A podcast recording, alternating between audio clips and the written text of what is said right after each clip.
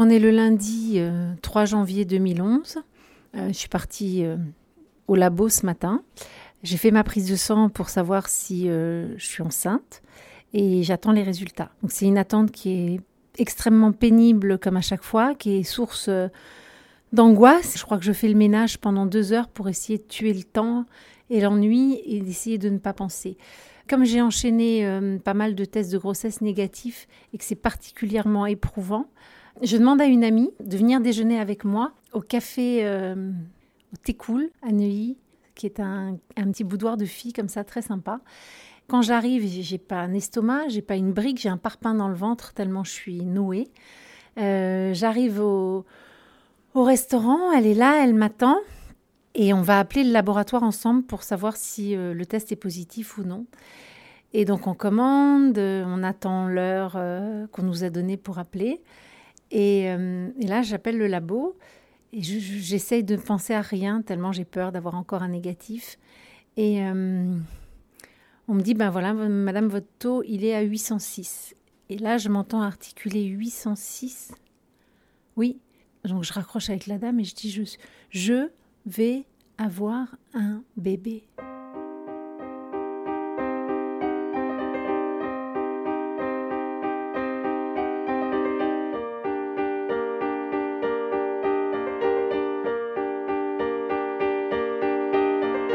Procréation médicalement assistée, la PMA, permet à des femmes, seules ou en couple, de faire un enfant même quand les conditions pour qu'elles y arrivent naturellement ne sont pas réunies. Mais en France, seules les femmes hétérosexuelles et en couple peuvent recevoir l'aide de la médecine. Les autres, elles, doivent aller chercher à l'étranger cette aide qu'on leur refuse ici. C'est le cas d'Olivia. Comme des centaines, peut-être des milliers de femmes, Olivia a eu un long parcours de PMA à Liège, en Belgique. Parce que, en couple ou célibataire, pour elle, devenir mère était une évidence, une nécessité.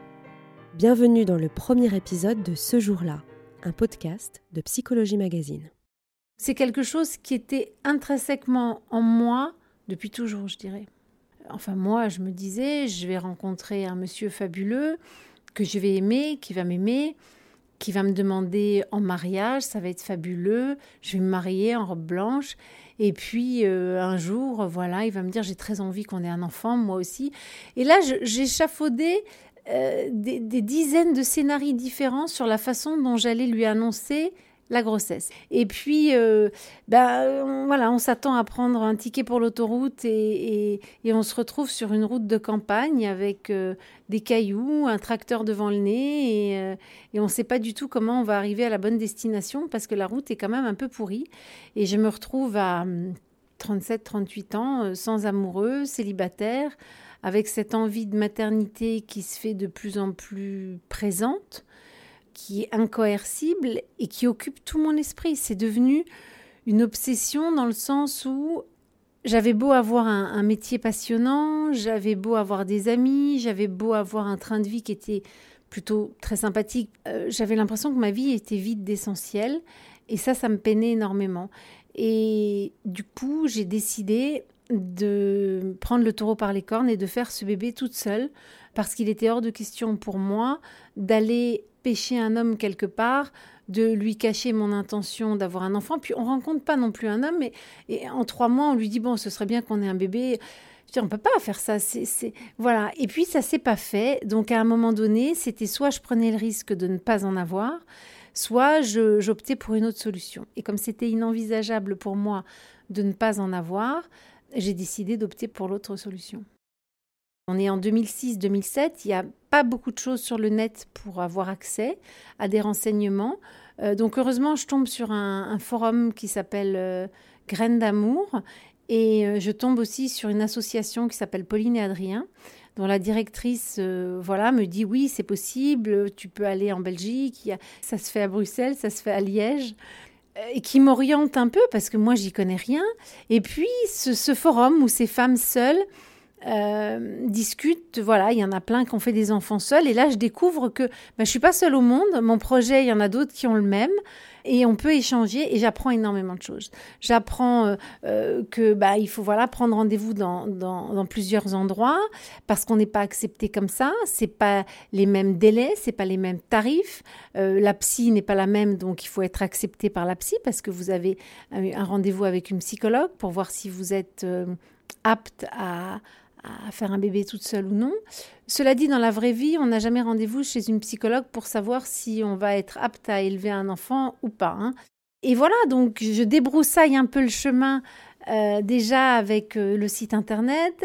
Et puis l'association Pauline et Adrien me convie à une sorte de colloque où le professeur Perrier, qui, euh, qui travaille à l'hôpital de la Citadelle à Liège, nous explique euh, les FIV, l'âge des femmes et tout ce processus de PMA. Donc c'est là que j'apprends en fait qu'une femme à 25 ans, elle a 25% de chance de tomber enceinte dans un cycle. À 35, elle en a 12. Et à 40, ça passe à 6. Après 40, c'est quasi nul. Donc moi, ayant 37, 38 ans, je commence à me poser des questions et je commence à me dire qu'il faut vraiment que je me dépêche. Quand on a un désir de maternité, ce désir, on ne sait pas s'il est biologique, hormonal, atavique, psychanalytique ou tout à la fois. On sait simplement que ce désir, à un moment donné, il arrive, il est incoercible. Euh, parfois, on a, il a un côté incohérent par moment parce qu'on en a envie, on a peur, on craint, etc. Mais en tout cas, il est là. Et il ne s'inscrit pas dans un code social prédéfini. C'est-à-dire qu'en France, vous n'avez le droit d'avoir ce désir que si vous êtes une femme hétérosexuelle euh, en couple. Là, on vous dit ah bah oui madame c'est normal, vous avez 35 ans ou 37 ans, vous avez envie d'avoir un enfant, c'est normal. Mais on n'a pas le droit d'avoir ce désir-là quand on est euh, homosexuel, femme, quand on est célibataire. En fait, on fait rien pour nous et pire, on se sent jugé parce que, en gros, dans ton pays, on te laisse tomber quand tu as ce désir-là. Alors que en Belgique, au Danemark, aux Pays-Bas, au Royaume-Uni, en Finlande, en Espagne. Mon désir est légitime, mais en France, il n'est pas. En tout cas, on ne fera rien. Donc, à la fois, j'en suis attristée parce que j'ai pas le sentiment d'être une hors-la-loi, mais j'ai quand même le sentiment de faire quelque chose qui n'est pas autorisé dans mon pays et ça me dérange. Euh, et en même temps, je passe une frontière, je fais deux heures de Thalys et on m'accueille à bras ouverts.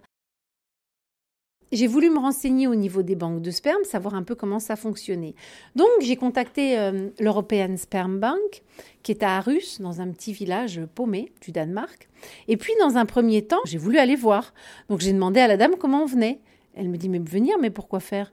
Je lui dis mais pour voir. Elle me dit mais voir quoi? Je lui dis, bah, voir, voir votre société, voir les gens, voir. Elle me dit, mais il n'y a rien à voir, madame, ici, personne ne vient, à part les donneurs. Elle me dit, les femmes, elles viennent jamais. Et voilà, vous allez payer une centaine d'euros, je vais vous donner un code, vous allez faire un login, un mot de passe, et puis vous allez avoir euh, accès à notre base de données, à notre database, où vous allez pouvoir choisir le profil de votre donneur. Et après, vous commandez le nombre de paillettes qu'il vous faut, qui seront livrées dans la clinique de votre choix je rentre dans, dans, la database et, euh, et je m'installe confortablement en me disant Bon, ça y est, je vais voir les profils de ces beaux vikings danois. Et là, quand la page s'affiche, je vois des dizaines de bouilles de bébés blonds, bruns, roux, euh, aux yeux bleus. Je me dis, mais c'est quoi cette histoire? Mais je dis, c'est joke ou quoi? Et en fait, non, c'est pas une blague. C'est très hum, déstabilisant parce que vous vous retrouvez avec une photo d'un petit qui a un, an et demi, deux ans, qui mesure 75 cm.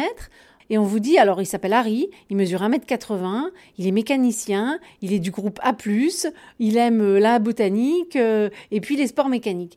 Et puis une fois la surprise passée, ben moi j'avoue que c'est parfait pour moi parce que hum, j'ai pas besoin de savoir à quoi il ressemble en étant adulte sa bouille d'enfant me suffit, parce que de toute façon, c'est à l'origine, c'est un bébé que je vais avoir d'abord. Je ne vais pas accoucher d'un grand dadais euh, d'un mètre 80. Donc, si la bouille de mon bébé ressemble à la bouille de celui que je vais choisir et que ça me convient, ben c'est très bien. Comme dans tout dans la vie, vous commencez forcément par le critère physique. Évidemment, on va pas se mentir. Vous n'allez pas tout de suite regarder ceux qui sont bac plus 4 ou ceux qui sont du même groupe sanguin que vous, compatibles. Non, vous allez d'abord regarder la, bouille qu'il a parce que parce que c'est ça qui fait la différence. Et, euh, et puis moi, j'en ai quelques-uns qui me plaisent bien. Et puis après, je regarde plus en détail, effectivement, euh, leur niveau d'études, s'ils parlent plusieurs langues et surtout s'ils sont donneurs ouverts. Parce que pour moi, ça, c'est la priorité, c'est de prendre un donneur ouvert. Ça me paraissait primordial que mon enfant puisse avoir accès à ses origines. Et une fois que j'ai gardé ma petite sélection, bah, il n'y en avait plus tant que ça. Donc j'ai pu faire un choix avec ma copine Corinne en mangeant du crunch et des chamallows dans sa cuisine. Euh, on a pu euh, voilà définir les, deux, les deux profils qui restaient. C'est quand même encore un truc de fou de choisir le, le futur père de son enfant dans une, dans une database. quoi. C'est quand même un truc de fou. Et on ne choisit pas un sac à main. C'est la moitié du patrimoine génétique de mon futur enfant. Et puis j'hésitais entre Harry et Tinou. Et puis j'appelle euh, l'European Sperm Bank. Je tombe sur Jeanne.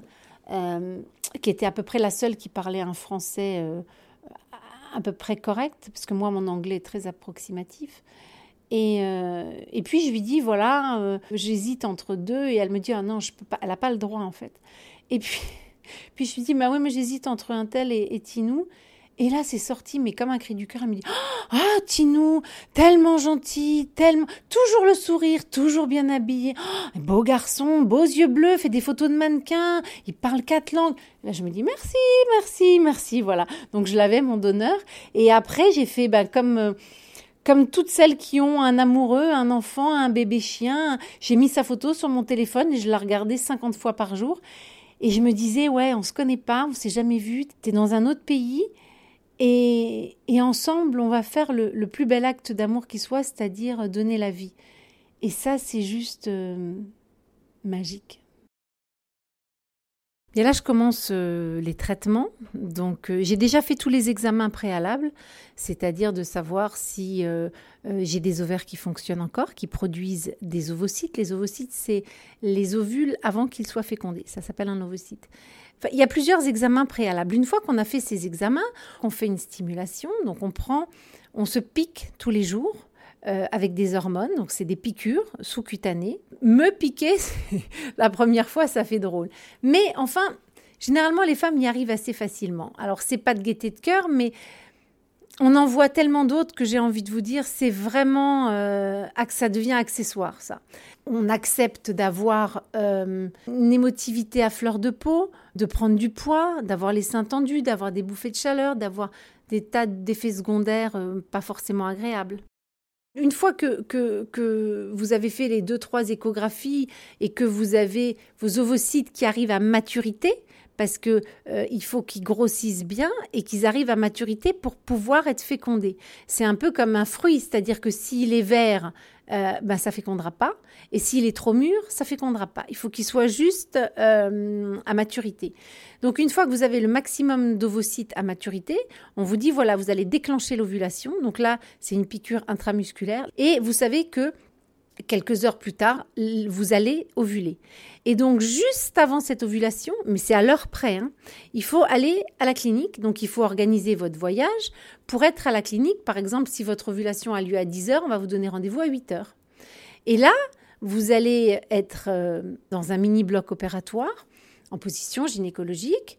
Et euh, on va. Euh, alors, on vous dit qu'on vous anesthésie localement moi, j'ai trouvé que j'avais jamais senti qu'il y avait une anesthésie locale, hein, ou alors elle sert à rien. Mais en gros, on vous insère des aiguilles euh, à travers la paroi vaginale jusque dans l'ovaire pour aller ponctionner le liquide dans lequel se trouvent ces ovocytes.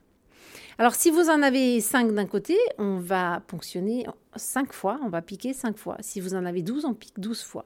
Donc, autant vous dire que c'est pas forcément agréable et qu'effectivement, il vaut mieux avoir une sédation. Moi, je suis un peu spéciale, c'est que j'aime pas perdre le contrôle, donc je préfère souffrir que de m'endormir. Mais bon, la, deuxième fois où j'y suis allée, l'anesthésiste, il avait bien compris le truc. Il m'a dit Oui, vous inquiétez pas, fermez les yeux. Il m'a mis un petit shoot et finalement, j'avoue que c'est quand même beaucoup mieux quand on dort un peu que quand on dort pas parce que ça fait un mal de chien. Vraiment, ça fait très mal. Et voilà. Et en fait, une fois qu'ils ont fini cette ponction, ils ont du liquide avec des ovocytes qui baignent dedans. Donc là, ça, ça part au laboratoire. Vous, vous allez dans votre chambre, vous vous reposez. Et puis deux, heures plus tard, on vous dit, voilà, euh, eh bien, vous avez, euh, je sais pas si, huit 8 ovocytes, euh, ovocytes matures. Ça veut dire qu'il y a 8 ovocytes qui sont prêts à être fécondés. Donc déjà, peut-être sur les 11 qu'on vous a ponctionnés, il y en a peut-être que 8 qui sont bons. Le lendemain matin, on vous appelle pour vous dire combien d'ovocytes ont été fécondés par les spermatozoïdes du donneur que j'ai choisi. Donc évidemment qu'après on se dit mon Dieu j'espère qu'ils ont pris les bons ovules, mon Dieu j'espère qu'ils ont pris le bon sperme, mon Dieu ils doivent avoir je sais pas combien de cuves avec je sais pas combien de paillettes. Et là on commence à flipper en se disant oh, et s'ils confondent les trucs. Et alors là c'est un moment extrêmement émouvant parce que euh, le biologiste arrive avec une pipette. Et dans sa pipette il y avait euh, mes trois embryons et il m'a dit il y a un B, un C et un, en mauvais état. Les embryons sont classés par catégorie. Euh, la catégorie, la première, c'est ceux qui se, qui se divisent le plus, donc qui ont, qui ont le plus de divisions. Moi, j'avais pas de A. J'avais un B, un C et un en mauvais état. Donc euh, j'étais déçue. Puis le biologiste me dit Mais attendez, il y a plein de bébés qui sont nés des embryons B et C, ça veut rien dire. Je dis Ah bon? Il me dit Alors on met le B et le C? J'ai dit Non, on le met tout le monde, je laisse personne ici. Donc je dis Vous me mettez les trois. Mais celui en mauvais état, je dis Oui, celui en mauvais état aussi, je le laisse pas tout seul. Et là, en fait, il vous insère, ça fait pas mal, à travers le col, on vous met cette, on vous rentre cette toute petite canule à travers le col de l'utérus, et à l'échographe, on voit euh, une, petite, un petit point noir qui clignote, et au, fond de la cavité, il va déposer, en fait, l'embryon, les embryons baignent dans, du liquide. Donc, il dépose une bulle de liquide dans lequel se trouvent les trois embryons. Et à l'échographie, ça fait un point lumineux blanc qui scintille. Et ça, c'est toujours extrêmement émouvant parce que, en fait, on dépose directement la vie dans le ventre, quoi. C'est vraiment, c'est pas un ovule, c'est pas un spermatozoïde, c'est déjà un embryon. Donc, c'est déjà de la vie, c'est de la vie.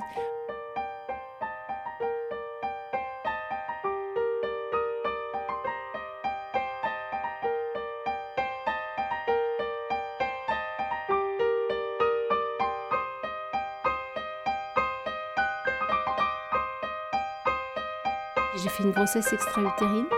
Ça, ça a été très douloureux parce que j'avais un embryon en vie qui demandait qu'à se développer dans mon, dans mon corps. Et j'ai dû, malheureusement, euh, on a dû le, le tuer parce qu'il n'aurait eu aucune chance de vivre puisqu'il n'était pas implanté au bon endroit. Et on passe du rêve au cauchemar, c'est-à-dire qu'on se dit, il y a deux heures, j'étais enceinte, j'étais sur mon petit nuage, et, une heure plus tard, je me retrouve sur le trottoir en train de pleurer parce que je vais aller aux urgences et je ne sais pas si je vais pas être opérée dans la nuit, etc. Donc euh, c'est très violent, ça c'est extrêmement violent. Et après cet épisode douloureux, j'ai perdu mon chien. Et après la perte de mon chien, il y a mon ex qui est revenu parce qu'on avait pris le chien ensemble et donc on a partagé un peu notre peine. Et, euh, et il m'a dit mais moi je vais te le faire ce bébé. Donc J'étais plus très amoureuse de lui, on était séparés depuis un moment, j'avais pas, pas envisagé ça comme ça parce que moi j'étais partie dans l'idée de faire mon bébé toute seule. J'avais déjà mis beaucoup de temps à me faire à cette idée. J'avais déjà répondu à pas mal d'angoisses et à pas mal de questions, donc j'étais sûre de mon choix. Et voilà que lui, il arrive, qui bouscule tout et qu'il me dit Je vais te le faire, ce bébé. J'ai eu un temps de réflexion, et puis je me suis dit, oui, mais il faut pas que tu sois égoïste parce que toi, tu penses à toi, c'est plus facile, c'est ce que tu avais imaginé, c'était ton parcours solo, etc. Mais en même temps, là, tu as la possibilité de faire un enfant avec un homme que tu connais, que tu as vraiment aimé, que tu es peut-être capable d'aimer de nouveau. Et ce bébé aurait une famille, un papa, une maman. Et ça, c'est quand même vachement bien, quoi. Donc on commence euh, la, première euh, premier traitement, c'est une insémination justement qui fonctionne pas. Et puis on fait une FIV, puis deux. Une fois qu'on a implanté l'embryon, il y a 15 jours d'attente où il n'y a rien. Il n'y a pas de piqûre, il n'y a pas d'échographie, il n'y a rien. Ces 15 jours-là, c'est les plus pénibles. Parce que ces 15 jours où on se dit ah, j'ai mal au ventre, c'est bon signe. Ah, voilà, j'ai les seins un peu tendus, c'est bon signe. Oh là là, non, j'ai trop mal au ventre, c'est mauvais signe. Et c'est toute la journée comme ça. Donc on n'ose pas y croire et en même temps on veut être positif, on ne sait plus s'il faut y croire pour donner des bonnes ondes ou ne pas y croire pour ne pas être déçu, on sait plus ce qu'il faut penser. Et puis à chaque fois, quand le test négatif tombe, c'est l'anéantissement parce que c'est tellement lourd ces traitements, c'est tellement douloureux ces ponctions, c'est c'est tellement agressif pour le corps que euh, on, est, ravagé. Et donc la troisième, je, pars en Alsace chez mes parents. Il y a agent immobilier, il m'a dit j'ai une signature d'une vente, je te rejoindrai un peu plus tard en Alsace quand tu feras le test. Et puis je le sentais un peu distant quand j'étais en Alsace, un peu bizarre.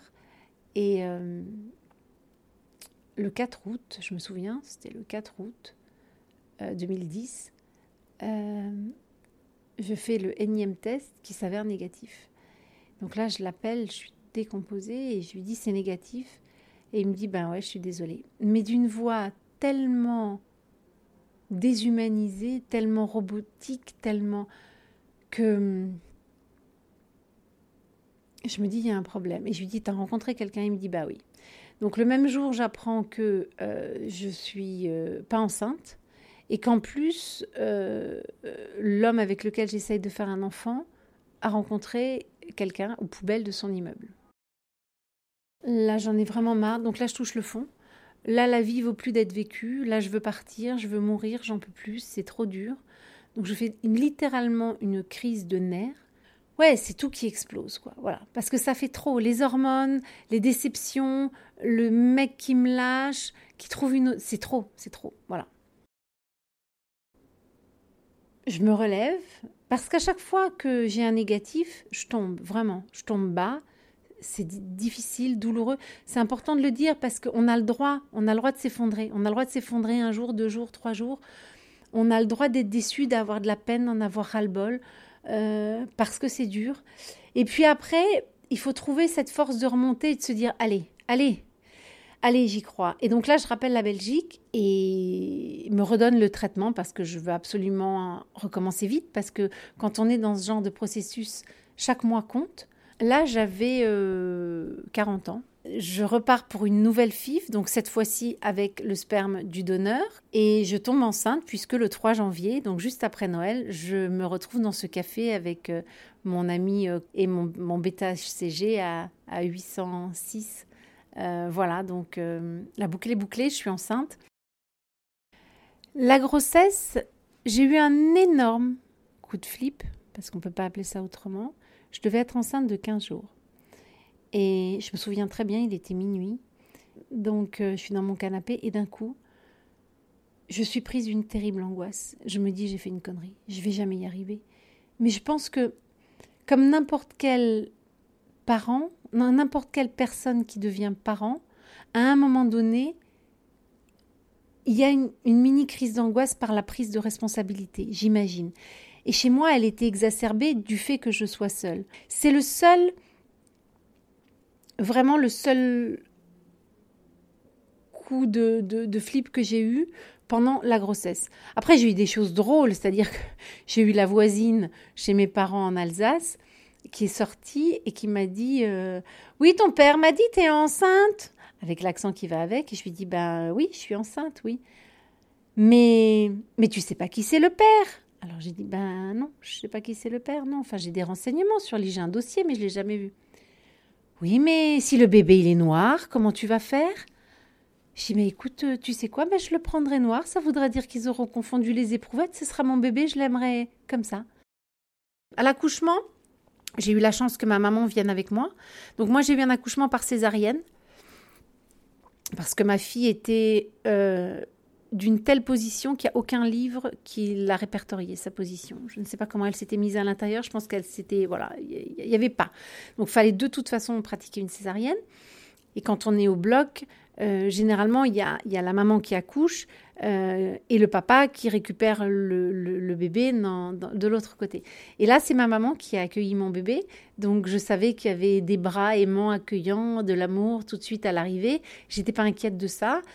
Quand on m'a sorti mon bébé du ventre, et que j'ai vu ce, petit bébé rose qui était tout petit, 2,5 kg, tout rose, s'élever comme ça euh, au-dessus de, au de mon ventre. La sage-femme est venue, elle m'a dit Regardez, vous avez une jolie petite fille. Je dis oh, Mon bébé, mon tout petit bébé.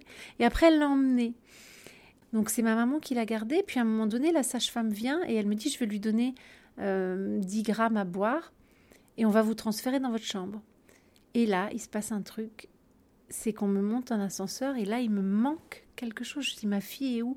On va vous l'amener. Mais oui, mais elle est née depuis, depuis, depuis trois quarts d'heure, une heure. Et en fait, le lien, il est là. Il, il, est, il, est, il est énorme. Il est indéfectible pour la vie. Il est là en, en une heure, quoi. C'est incroyable. C'est incroyable. Et du coup, elle me manquait, mon bébé, mon bébé, quoi. C'est ça qui est miraculeux. Dans... Je ne sais pas si c'est pour tout le monde pareil, mais mais euh, moi, en tout cas, ça a été immédiat. Le lien avec Lila a été immédiat. La première fois que j'ai sorti, suis sortie en landau, j'ai vu mon reflet dans la vitrine de la boulangerie. Je me suis arrêtée et je me suis dit, c'est moi. Ah, ça y est, c'est moi. C'est moi. Je suis maman. J'y suis vraiment arrivée. Au début, tout le temps, tout le temps, ça m'arrivait de me pincer pour y croire. J'y croyais pas. Et, euh, de me dire, mais alors, euh, mais alors, alors ce bébé, je vais aller à la plage avec lui. Bah oui, tu, vas, vas pas le donner à la SPA pour aller à la plage. Donc, euh, mais alors je vais tout faire avec lui. Bah oui, il va faire partie de ta vie. Et pour moi, c'était c'était un réel bonheur. Voilà. Donc donc papa ou pas papa. Euh, non, j'ai pas. Évidemment, c'est un rythme à mettre en place. Oui. Euh, mais bon, il se met en place naturellement. C'est vrai que pendant les huit premiers jours, et eh ben, à 4 heures de l'après-midi, on, a, on est encore en pyjama, on n'a pas pris une douche et on n'a on rien fait à manger et on a l'impression que, voilà, on a à peine petit déjeuner et on a l'impression que on a fait que ça de la journée. Il faut, il faut se faire. Puis ça prend du temps, c'est chronophage, un bébé.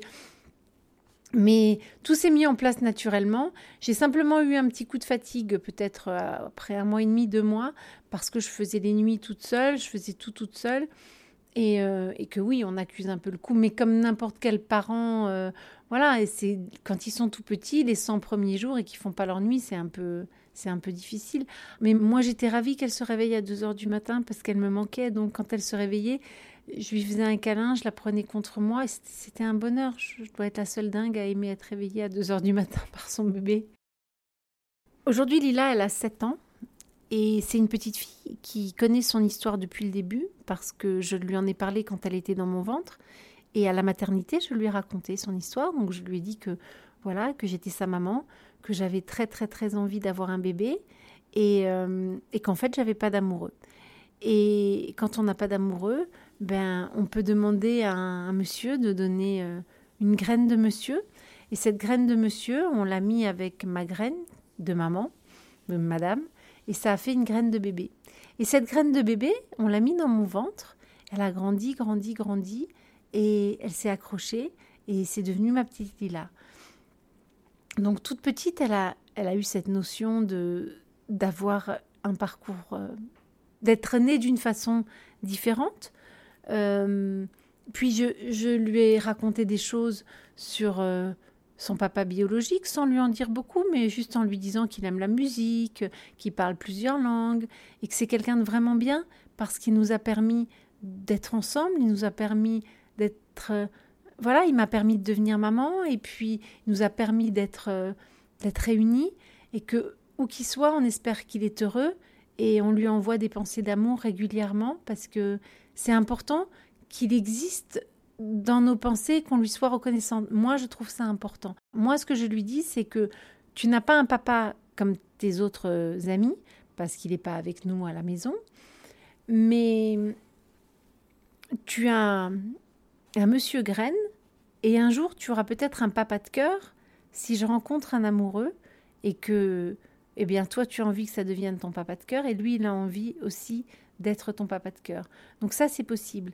Mais par contre, un vrai papa, comme tes amis, tu n'en auras pas, mais c'est ta différence à toi, et chaque enfant a sa différence à lui. Ta copine, un tel, peut-être que ses parents, ils vivent plus ensemble. Ton petit copain, un tel, Peut-être que ben, son papa, il est parti au ciel parce qu'il a une maladie. Euh, l'autre, euh, eh ben, elle est plus grande ou elle porte des lunettes. Chacun a sa différence. Donc, il faut juste vivre avec cette différence et elle n'est pas obligée de répondre aux questions qui, qui l'ennuient si elle n'en a pas envie. Il faut quelque part que ce père soit représenté d'une façon ou d'une autre, qu'il existe. Et c'est pour ça que moi, j'ai absolument voulu qu'il ait un pseudo, qu'il est j'ai un dossier très important sur lui avec toutes ses pathologies. Je sais que il aime la musique je sais que il est droitier euh, il a telle et telle aptitude pour ça et ça. J'ai sa voix en enregistrement j'ai un mot écrit donc je connais son écriture. Et ce qui m'avait aussi fait le choisir c'est que il avait mis un mot en anglais qui disait vis la vie que tu as maintenant et ne t'inquiète pas tout va bien aller. Et c'est exactement ça. Dans un parcours PMA il faut, il faut faire confiance. Il faut faire confiance. Je ne connais pas un couple ou une femme célibataire qui a voulu profondément un enfant et qui l'a pas eu. D'une façon ou d'une autre, l'histoire se finit toujours bien. J'aime bien ce proverbe indien qui dit à la fin de l'histoire, tout finit toujours par s'arranger. Et si ça ne s'est pas arrangé, c'est que ce n'est pas la fin de l'histoire.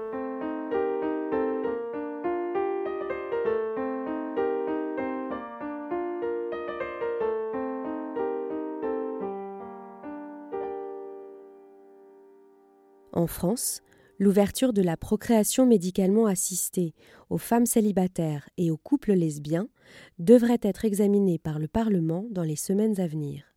Olivia Knittel a raconté son propre parcours dans un livre intitulé PMA pour mon amour, publié en ce printemps 2019 par les éditions Cherche Midi. Elle a également créé une page Facebook pour venir en aide aux femmes qui souhaiteraient réaliser un parcours PMA. Retrouvez-la donc sur sa page PMA et moi. Si ce premier épisode de ce jour-là vous a plu, n'hésitez pas à nous le dire en likant ou en partageant ce podcast. Retrouvez un nouvel épisode tous les 15 jours. À bientôt!